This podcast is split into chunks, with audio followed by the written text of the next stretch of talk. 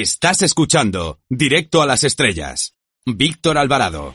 El invitado de esta semana es una enciclopedia viviente del mundo del cine. Su nombre es Guillermo y su apellido Balmori y es el editor de Scribble Comedies de Ediciones Notorious. Buenas tardes. Buenas tardes, ¿qué tal? ¿Por qué habéis decidido recuperar en un tomo una serie de artículos de la revista Nickelodeon? Bueno, no, es que sea em, una serie de artículos, es que, es la revista tal y como estaba editada. es ah, decir, lo que hemos recuperado en realidad es, eh, es la revista íntegra. Es un, número que se había dedicado a, la Scribble Comedy. Sí. Y, y, lo que hemos hecho ha sido, quitando eh, evidentemente la publicidad, respetar todo, todo lo que era el contenido. Hemos cambiado el, el formato, porque era un formato, el anterior era un formato más incómodo, era demasiado grande quizá y luego hemos cambiado también la parte gráfica, porque la parte gráfica no nos gustaba, había fotos que estaban mal cortadas o no tenían la calidad suficiente, y le hemos dado el sello nuestro porque nosotros cuidamos mucho lo que es la parte gráfica, con lo cual eh, el contenido, digamos, todo lo, lo que es la parte escrita sigue siendo lo mismo que, el Nickelodeon tradicional dedicado a, a la Scribble Comedy, y lo que hemos cambiado ha sido la, la parte gráfica y el formato, y el diseño, claro, de interior. Podemos decir que el gran icono de las comedias locas es Cary Grant que está sensacional en La Fiera de mi niña y Arsénico por compasión? Pues hombre, eh, yo creo que es comúnmente aceptado que, que, así es. Bueno, depende también de cómo, de cómo, de cómo interpretar la comedia. En la Screwball Comedy, evidentemente, yo creo que, que sí, porque claro, si miramos otro tipo de humor, quizá, quizá más de, más de gags, por ejemplo, pues ahí estaría Chaplin, ¿no? O Buster Keaton, pero sí, en, lo que es la, la Screwball Comedy, que es lo que, lo que trata este, este, este número de la revista, convertido como digo, en, en libro, Cary Grant que sea la imagen, al menos la imagen masculina, ¿no? La imagen masculina de esas, de esas comedias. Eh, sin embargo, tengo la impresión de que, mm, al, menos bajo mi punto de vista, no ha estado en muchas de las mejores comedias de la historia relacionadas con esta temática. No sé tú si coincides conmigo. bueno, no, se puede estar en todos los sitios, ¿no? Como, como quien dice. Hombre, yo creo, yo creo que él, tenía la, enorme ventaja de que, de que no tenía, era de las poquísimas estrellas, por no decir la única gran estrella de la época, que no tenía un contrato en exclusiva con un estudio. Antes los, los contratos se hacían por siete años y te obligaban a, hacer eh, pues las películas no solo las, no solo no las que tú querías, sino las que ellos querían. Cary Grant eh, compartía en los años 30, compartió, finales de los años 30, eh, principios de los años 40, que es la época gloriosa ¿no? de la Stuart Comedy, él compartía contrato con Columbia y con RKO y aparte tenía posibilidades de, poder acceder a, otros estudios. Esto no, era el único actor que lo tenía en, aquella época, con lo cual sí que es verdad que pudo elegir los papeles que a él le convenían eh, o los que él quería. Esto, eh, esto hace que esté en muchas películas eh, importantes del género. pero, disculpa, pero probablemente habrá alguna que no que no que no esté. Hombre, hay mucho, claro, está en, en, más en más que no está, pero como cualquier otro, otro actor. Sí, sí. En cuanto a las mujeres más simpáticas, hay que decir que Catherine Hepburn está muy bien en todas sus películas, pero yo la considero una actriz como muy polivalente.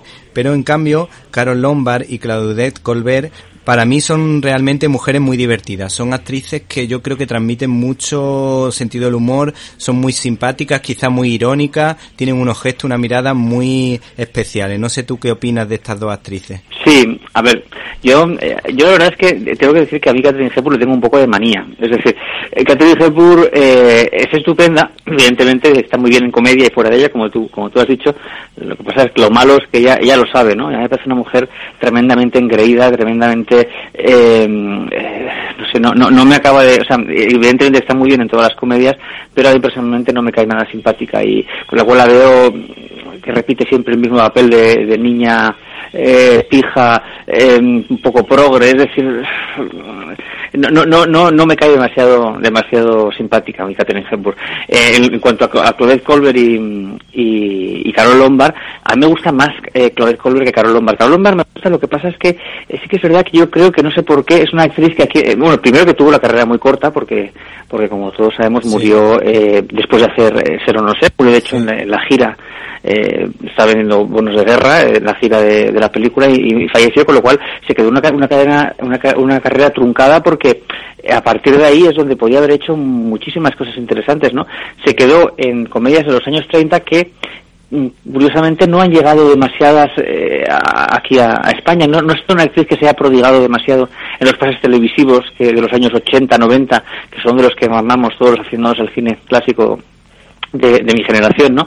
Con lo cual es una actriz que sí, se ha conocido La Reina de Nueva York, se ha conocido El Servicio de las Damas, Ser o no ser, pero hay muchísimas comedias de los años 30 de ella que no, que no son conocidas. Claudette Colbert ha tenido una difusión mayor. Claudette Colbert además tiene la ventaja de que trabajó con, con grandísimos directores. Yo, desde mi punto de vista más de Carol Lombard, trabajó con Michel Leisen, trabajó con Lubitsch, trabajó con, eh, con Frank Capra, es decir, tiene una, una, una serie de directores que, además le dieron muy buenas películas como Medianoche, como Sucedió una noche, como Un marido rico, es decir, la verdad es que a mí, a mí en, en conjunto, usando las dos, para mí tiene mejor filmografía Claudette Colbert. Y luego hay una figura que, yo reivindico siempre a la hora de la comedia, que es la figura de, Ginger Rogers. A mí Ginger Rogers me parece de las mejores eh, comediantes de, la historia del cine. Se la ha tenido siempre en cuenta por las películas con Fred Astaire, su labor de bailarina, pero creo que esto es muy injusto. Creo que es una excelentísima comediante. Sí, eh, esta mujer quizá la recuerdo yo, puede ser por la muchacha de la Quinta Avenida, Ginger Rogers, salía. Sí, eh, ella y tiene muy, muy buenas comedias. Tiene la muchacha de la Quinta Avenida, tiene Damas del Teatro junto, junto a Catherine Hepburn, porque por cierto, mira, ya hacen un duelo interpretativo ahí que para mí mm, gana de goleada Ginger sobre Catherine Hepburn. Y, mm, porque parece mucho más fresca la interpretación, no tan embarada como, como la de Catherine Hepburn.